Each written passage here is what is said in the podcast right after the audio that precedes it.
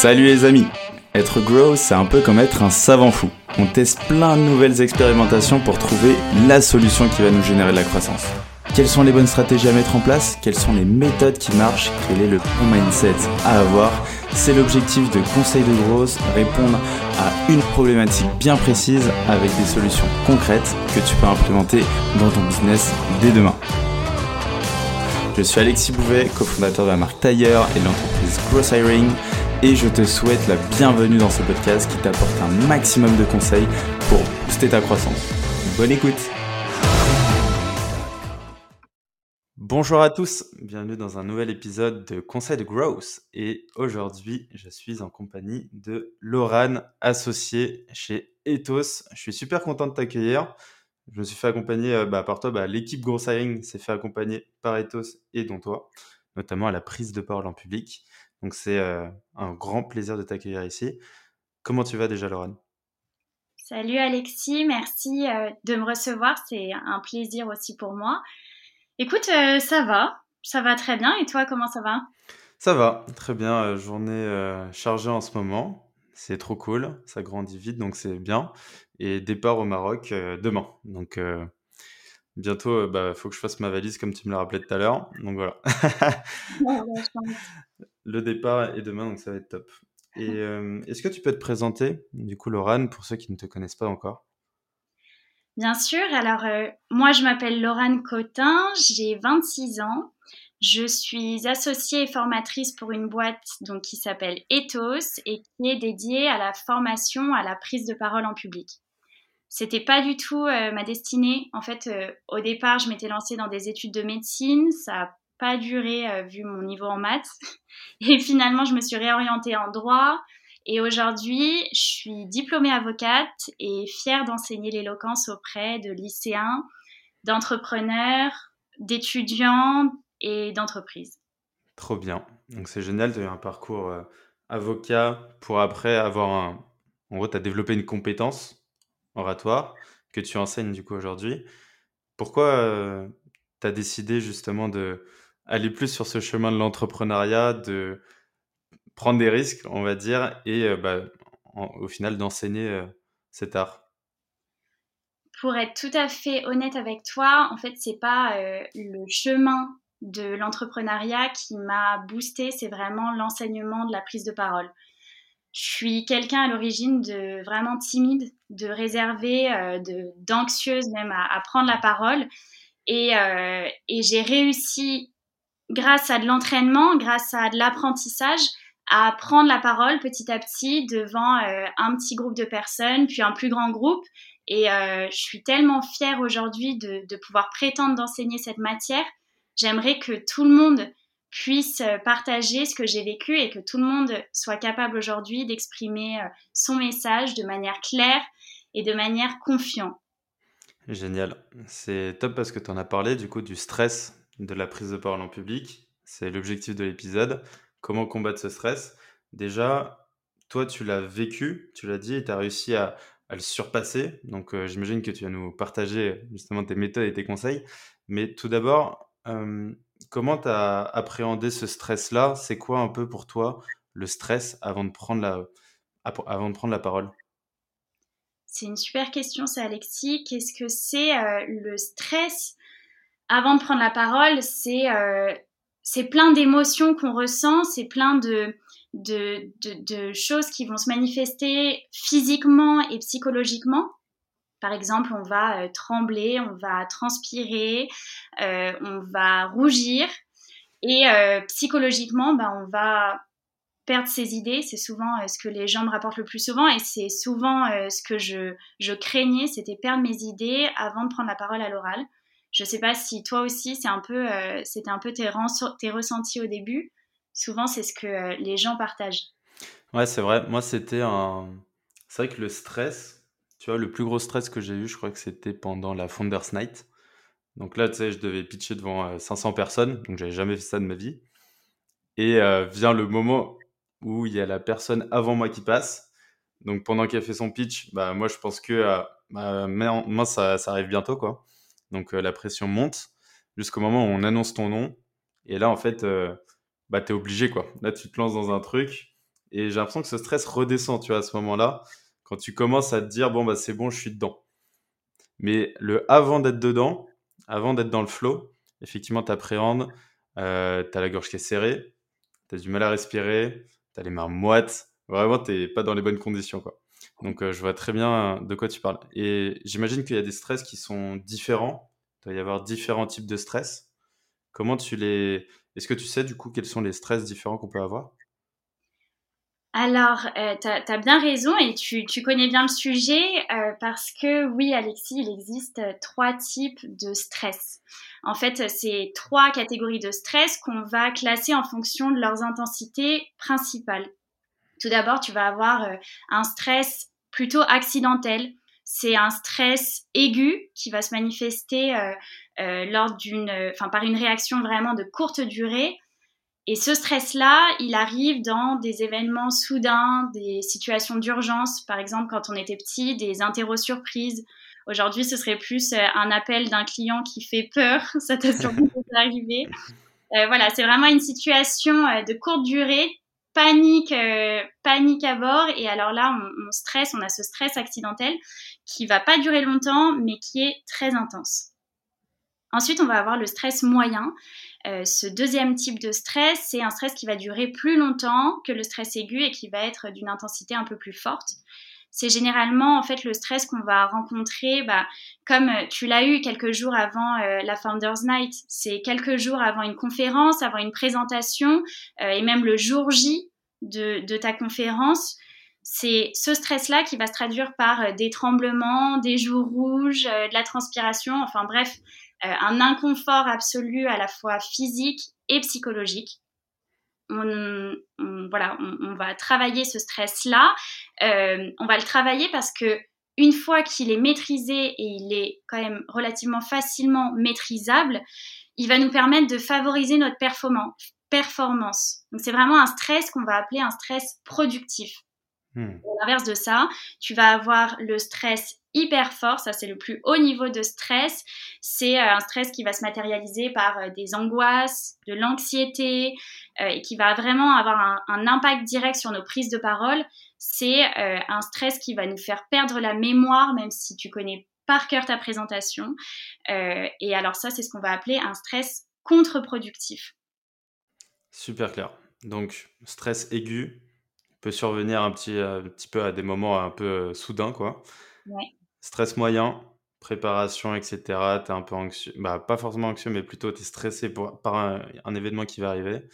Et après, le stress fort, où c'est plutôt de l'anxiété, c'est un peu plus profond. Euh, c'est peut-être même des choses euh, chroniques euh, qui peuvent être du passif et qui là va te faire vraiment perdre tous tes moyens, comme tu le dis, et perdre ta présentation et tout oublier. Exactement. Génial. Et du coup, bah, ces stress-là, donc tu as différentes typologies de stress toi, c'est lequel que tu vois déjà le plus souvent chez bah, tes clients, chez les personnes que tu accompagnes en général? Alors déjà, j'insiste sur une question qui m'a encore été posée aujourd'hui et pour nos auditeurs, tout le monde stresse. Mmh. Il n'y a personne qui ne stresse pas. Souvent, on, me dit, mais comment tu fais pour ne plus être stressé En fait, je, ne suis pas plus stressée. Le but, ce n'est pas de supprimer votre stress, même si j'avais euh, aujourd'hui une, baguette magique pour vous supprimer votre stress, je le ferai même pas parce que euh, c'est ce stress-là qui va vous aider à aller plus loin. C'est stress-là, c'est ce stress-là, pardon, qui va euh, nous aider à nous faire sentir toujours en train de s'améliorer. Donc le stress que je vois après le, le, plus souvent pour répondre à ta question, Alexis, le plus commun, je dirais que c'est le stress moyen c'est euh, souvent euh, les, personnes qui recherchent euh, à apprendre des techniques qui permettent vraiment de ne pas voir qu'on tremble, de plus voir, de plus se voir rougir, de plus se voir transpirer. Ça, c'est souvent les questions, les questions qu'on me pose et c'est souvent les, ce stress-là, ce stress moyen auquel les gens sont confrontés.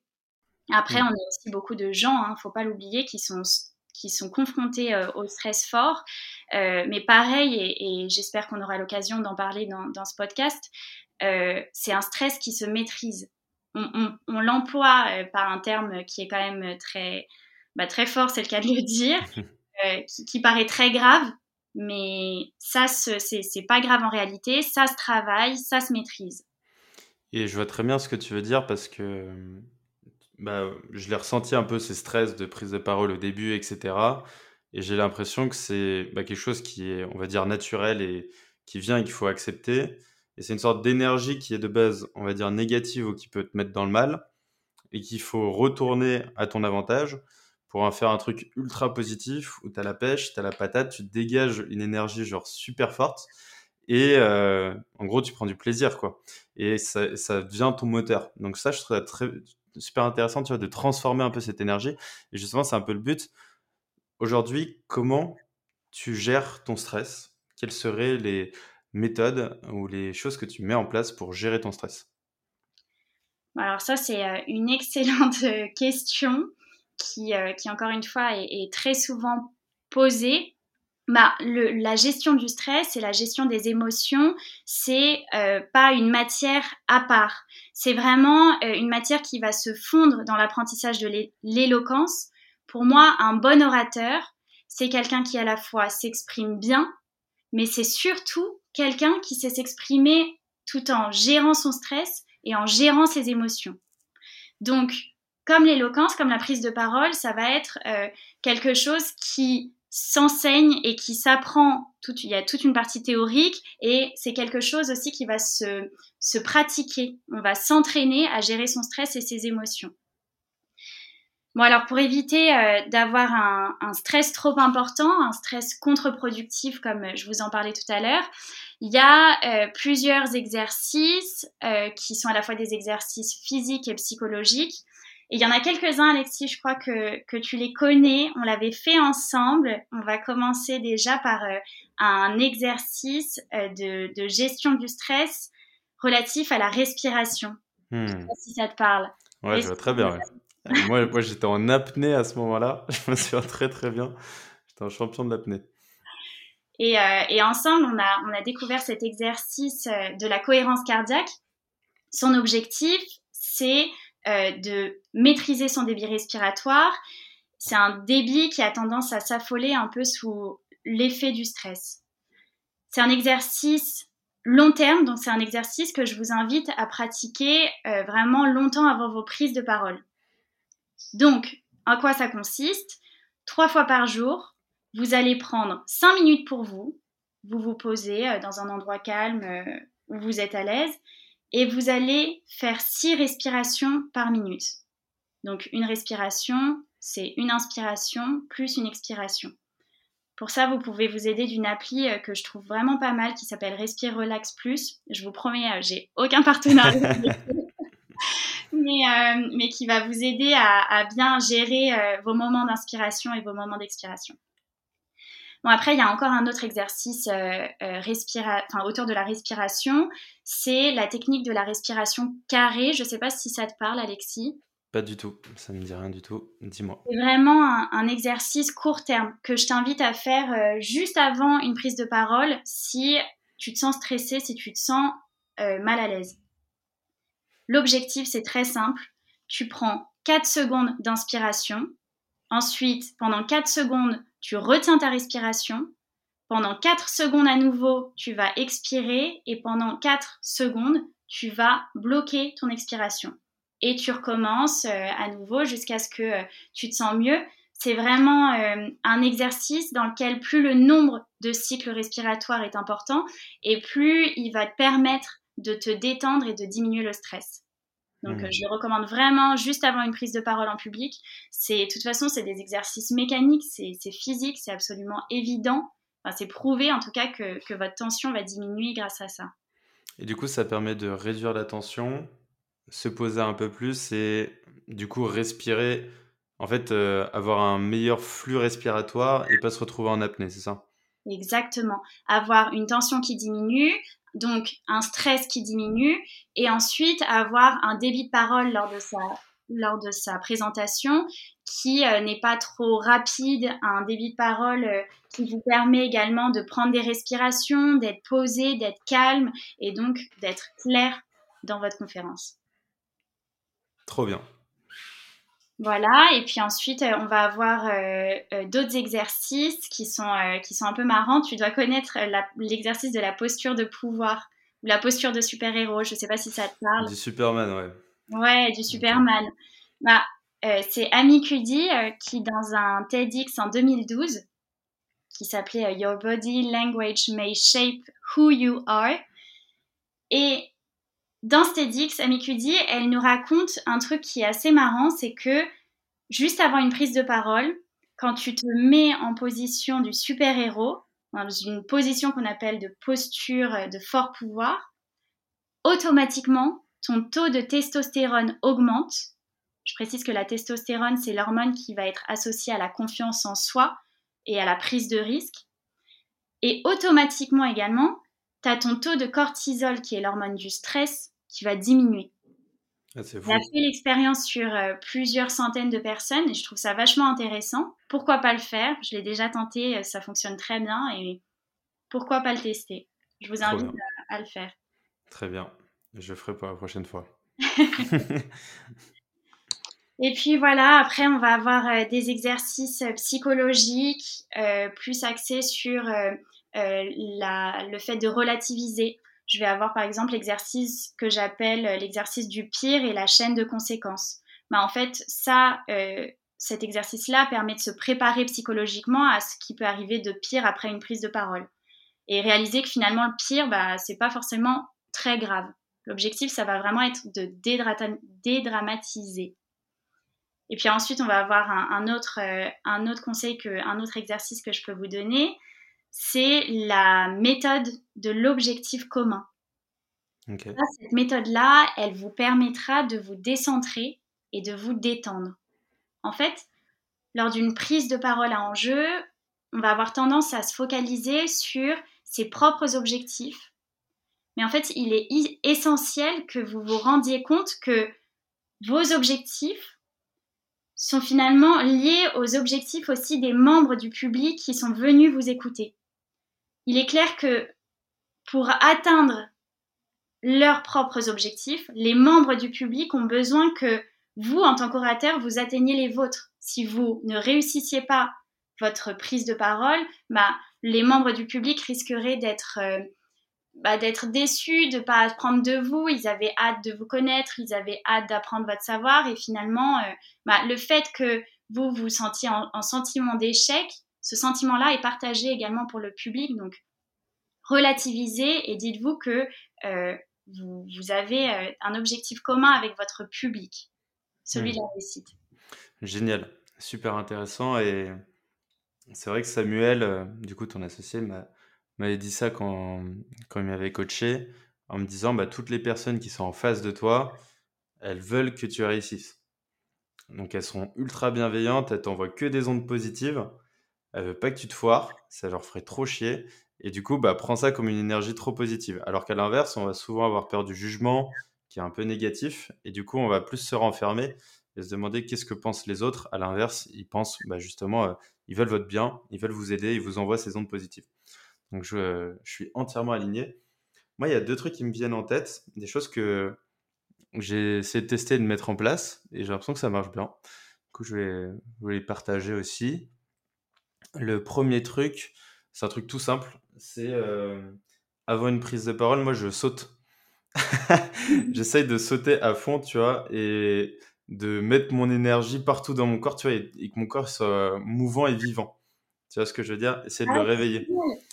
Et du coup, bah, je, saute sur, sur place, tu vois, pendant, euh, je sais pas, 20 euh, secondes, tu vois.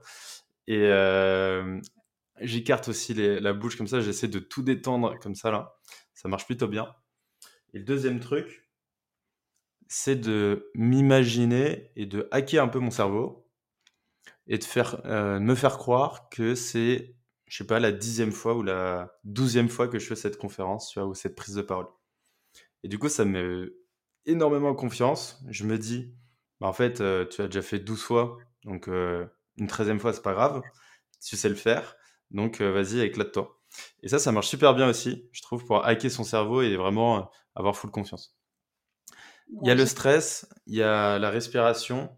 on a peu parlé, on pourrait, je pense, un, peu plus parler des émotions quel est un peu, toi, le, les systèmes que tu mets en place ou les conseils que tu pourrais donner à une personne qui a du mal à gérer ses émotions, donc euh, qui peut être en colère, euh, qui peut être euh, peut-être triste?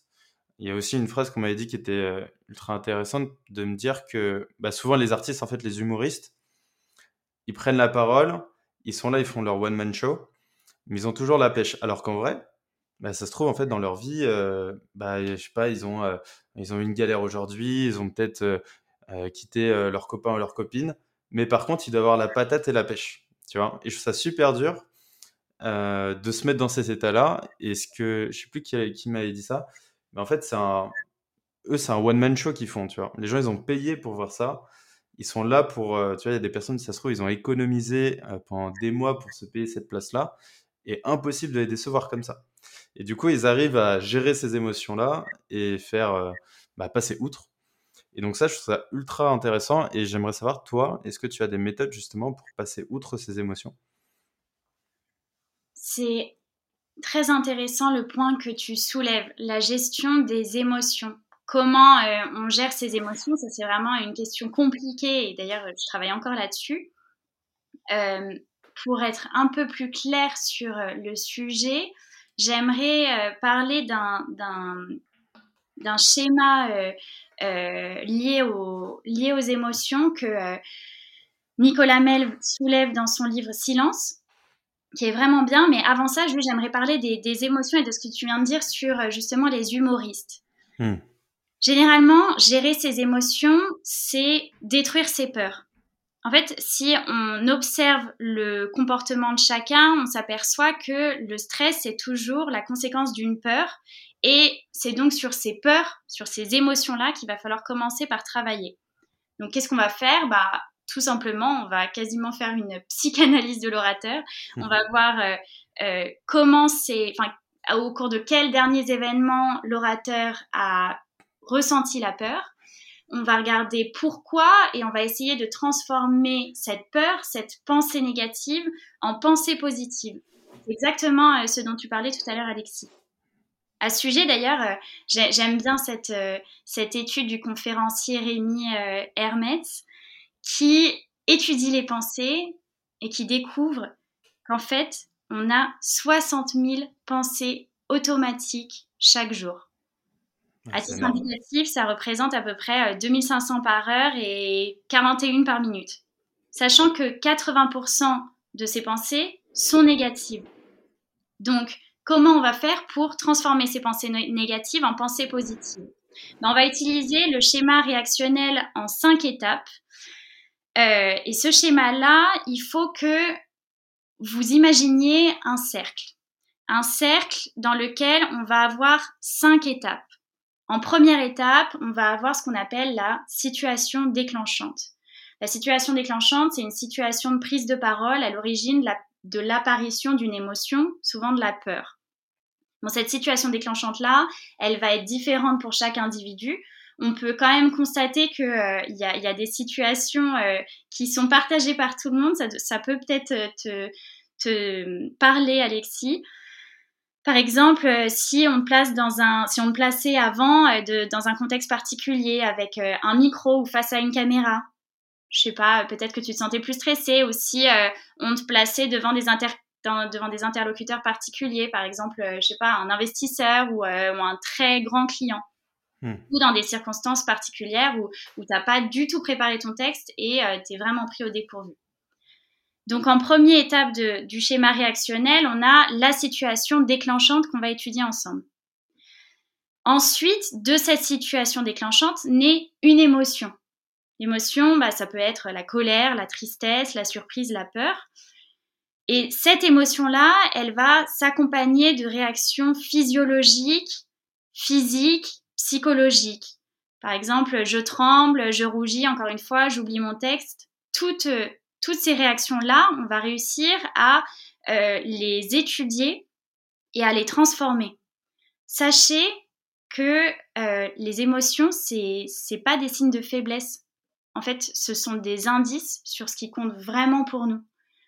Je dis ça vraiment euh, pour que notre auditoire s'en rende compte les émotions, en fait, c'est pas un signe de vulnérabilité, c'est vraiment des indicateurs qui nous sont précieux euh, et qui nous montrent ce qui a de l'importance dans nos vies. Donc voilà, dans, ce, dans cette deuxième étape du schéma réactionnel, donc la première, on a la situation déclenchante, la deuxième, on a l'émotion, on va étudier cette émotion. En troisièmement, euh, après l'émotion qui, qui, survient, on va avoir une pensée inconsciente, une pensée automatique. Euh, c'est une pensée qu'on va avoir presque toujours face à une situation donnée. Et c'est cette pensée-là qui est souvent négative, qui est 80% du temps négative, qu'on va transformer en pensée positive. En quatrième euh, étape de ce schéma, on va avoir le sentiment. Le sentiment, en fait, c'est le résultat de notre perception de l'émotion. C'est euh, en fait de, la même façon que, l'émotion va se gérer au niveau physique, le sentiment, il va se gérer au niveau mental. Euh, souvent, au bout de quelques secondes, c'est le sentiment qui va prendre le relais de l'émotion. En fait, l'émotion, c'est quelque chose qu'on va ressentir euh, à, court terme, ça va durer quelques secondes, alors que le mental, lui, il peut durer des heures, voire des jours. Euh, pendant longtemps, on peut repenser à une prise de parole qu'on a ratée en se disant, oh là là, le sentiment de honte que euh, j'ai ressenti à ce moment-là. Donc c'est là-dessus qu'il est absolument nécessaire de travailler. Ce sentiment-là, qui est la quatrième étape de notre schéma, va aboutir à la cinquième et dernière étape qui est le comportement. Le comportement, en fait, c'est euh, le résultat bah, tout simplement du, sentiment ressenti.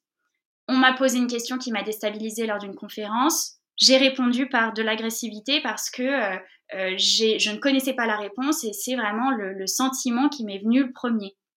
Enfin, le, comportement, pardon, dû à mon sentiment qui, m'est venu le premier. Voilà, c'est vraiment euh, étudier ces comportements et puis les modifier. Donc en fait, l'objectif de, cette analyse en cinq étapes, c'est vraiment de reconnaître les situations dans lesquelles on est à l'aise et celles pour lesquelles on ne l'est pas, euh, de travailler, de reconnaître les émotions qu'on ressent en cas d'inconfort, mais aussi de reconnaître les sentiments qui ont créé un manque de confiance en nous et de, transformer ces sentiments-là, d'essayer de, d'éduquer notre cerveau pour euh, avoir des pensées positives et donc des sentiments qui ne sont plus liés au manque de confiance en soi, qui ne sont plus péjoratifs. Et ensuite, du fait de la chaîne de conséquences, bah, notre, notre comportement euh, euh, aura la réaction adaptée et une réaction qui euh, voilà, fait, fait moins part de notre manque de confiance en nous, de notre stress. C'est vraiment un comportement qui sera marqueur de, confiance et d'optimisme et, et, et à l'oral. Il est incroyable ce schéma. Si je le... Tu vois, je me suis Mmh, projeté, bah, pas forcément projeté, mais plutôt je me suis rappelé d'un moment, notamment bah, quand on était euh, ensemble, là, qu'on avait dîné à The Silent Odyssey, on, avait créé euh, justement un événement où on rassemble 16 euh, entrepreneurs, le nombre peut changer, mais autour d'un dîner, sympa pour partager la quête. Et on a dû se présenter tous un à un. J'étais pas du tout prêt pour cet exercice-là. en tout cas, je savais pas du tout ce que je voulais dire. Et c'est vrai que j'ai eu ce sentiment comme tu as dit, tu as déclencheur, un peu de stress, euh, émotion, un peu, euh, je sais pas si c'est de la panique, mais de l'incertitude, en gros. Après, j'ai essayé de le tourner en positif en me disant, mais c'est trop bien, en fait, tu que avec des gens sympas. Tu analyses un peu ton comportement et après, tu switches et tu changes. Ou même, une fois que c'est passé, bah, ce truc-là reste peut-être un peu dans ta tête, mais tu sais qu'est-ce que tu dois faire mieux pour la prochaine fois. Et après, bah, tu t'améliores. Mais c'est vrai que ces trous-là, ces cinq étapes, ça permet de s'améliorer en continu et même toutes les choses qu'on voit et même qu'on a vues, euh, par exemple, ensemble lorsqu'on avait fait le coaching, bah, c'est vrai que c'est tout un truc où moi, je m'auto-analyse constamment. En vrai, je, moi, c'est un truc que je fais naturellement, mais sur la prise de parole, le faire et en avoir conscience, je trouve ça trop, trop bien. Et ce schéma-là représente parfaitement, en fait, le schéma mental qu'il faut, qu'il faut faire, en fait, pour s'améliorer en continu. Donc, euh, trop bien. Trop, trop bien. Génial. Et hum, J'aimerais mmh, terminer sur un dernier exemple qui, je pense, nous concerne tous. On a toujours eu un peu, tu vois, ce, cette peur du jugement des autres, cette peur du regard des autres, etc. Est-ce que toi, tu as justement des exemples pour dépasser ce truc-là, qui est un peu sociétal, qui est avec l'essor des réseaux sociaux, bref, on, ne va pas épiloguer là-dessus, tout le monde sait. Est-ce que tu vois, toi, des mécanismes aussi qui pourraient être intéressants, pas de défense, mais plutôt pour accueillir ce truc-là et en faire quelque chose de positif? C'est une super question, Alexis. On, y pense très souvent. Je pense qu'on est très nombreux à, y penser souvent on a cette peur en nous du jugement, d'autant plus qu'on est dans une société qui est de plus en plus exigeante. On se regarde, on se regarde à travers les réseaux, euh, on se regarde à travers les conférences, enfin, on se regarde à travers les, médias parfois pour, euh, pour certains. Et on a toujours peur, euh, nous orateurs, quand on, quand on prend la parole, de sentir jugé. Alors comment faire tout simplement? Bah, Il y, a, plein de, y a plein de clés, il y a plein d'idées, mais si, si je, vous en donne quelques-unes, bah, déjà, la première, c'est de comprendre que tout le monde est jugé. En fait, rappelez-vous que tout le monde, y compris ceux que vous craignez de vous juger, est jugé à un moment ou à un autre. Le jugement des autres, en fait, c'est une partie inévitable de la vie. C'est pas toujours basé sur la réalité, ça ne l'est souvent d'ailleurs pas. Mais, euh, mais voilà, faut, faut vivre avec et faut se dire, rassurez-vous, vous, n'êtes pas le seul à être jugé. Et ensuite, euh, toujours dans cette peur du jugement, j'aimerais que vous preniez compte du fait que très souvent, les gens sont empathiques. Quand je demande euh, à, mes étudiants, même aux entrepreneurs avec qui je travaille ou, ou aux salariés d'entreprise, bon bah quel sentiment vous ressentez si euh, là, maintenant, je ne savais plus quoi dire? Là maintenant, je m'arrête pendant ce podcast, j'ai perdu mes idées, je suis hyper stressée. Qu'est-ce que vous ressentez à ce moment-là? Bah, Très souvent, le sentiment premier ressenti chez les gens, c'est de l'empathie. Oh là là, bah, ma pauvre Laurent, on a de la peine, on espère que tu vas retrouver euh, euh, les mots que, tu veux nous dire. C'est ça qui est ressenti. Donc pensez vraiment au fait que les gens sont majoritairement empathiques. Ensuite, euh, très rapidement, bah, je vous invite à développer la confiance en vous. Certes, c'est beaucoup plus facile à dire qu'à faire, mais il y a plein d'exercices à mettre en œuvre ensemble pour, pour développer cette confiance en soi. Est-ce que tu as des exemples d'exercices, par exemple, pour développer la confiance en soi qui te viennent peut-être à l'esprit ou pas? Pour moi, l'exercice fondamental à réaliser, c'est l'exercice du schéma réactionnel qu'on vient de voir. Trop bien. Euh, c'est vraiment euh, euh, cet exercice-là où à la fin on s'aperçoit que bah, notre sentiment créé du fait de nos émotions, c'est le manque de confiance en soi, bah, c'est travailler sur ses peurs. Hmm. Moi, il y a un truc que je vois là-dessus qui je trouve bah, marche pour moi. Et ça doit marcher aussi, je pense, pour plein de gens, mais d'avoir des petits succès, tu vois, de être... Moi, en gros, je suis perpétuellement dans l'action pour être satisfait de ce que je fais et de me dire bah c'est bien tu bouges tu vois tu es, en mouvement. Et tant que je suis en mouvement moi ça va tu vois j'ai confiance. Mais à l'inverse dès que je suis dans l'inaction en gros je perds confiance en moi parce que je n'ai pas accompli des choses je prends pas des risques tu vois et ces risques là moi ils me font trop kiffer et à l'inverse c'est comme ça que je trouve euh, tu vois un peu mon, mon épanouissement là-dessus bah oui c'est exactement ce qu'il faut faire Alexis il faut se lancer. Au début, ce sera dur. La première prise de parole, bah, elle sera peut-être ratée. La deuxième, elle sera toujours mieux que la première. La troisième, elle sera hyper bonne. La quatrième, elle sera encore ratée. Mais finalement, faut travailler aussi avec ces échecs, se dire que euh, bah euh, enfin l'échec, les, les, mauvaises prises de parole, bah, ça, arrive à tout le monde. Il faut vraiment relativiser là-dessus et se pousser à s'entraîner comme tu l'as fait Alexis. C'est vraiment un beau boulot. Euh, de, se pousser à, s'améliorer, à saisir les occasions pour prendre la parole. Et ensuite, euh, pour répondre encore à, ta peur du jugement, euh, j'aimerais dire tout simplement qu'il faut aussi accepter son imperfection. Dites-vous, ce que je viens de dire, c'est que vraiment personne n'est parfait. Acceptez que vous allez faire des erreurs et que cela va, vous rendre vraiment plus, fort va vous apprendre. je ne vais pas répéter évidemment le, la, citation si connue, on grandit de, ses erreurs. Mais n'oubliez pas que surmonter la peur du jugement des autres, ça peut prendre du temps. Soyez patient avec vous-même et prenez des mesures progressives, exactement comme ce que tu as fait Alexis, pour vous sentir de plus en plus à l'aise dans des situations sociales. Génial, magnifique. Bah, merci pour tous ces conseils. Je pense que c'est des sujets qu'on n'aborde pas trop, je trouve. Tu as la prise de parole, le stress, etc. Et pourtant, c'est les sujets qui marchent le mieux là sur mon podcast.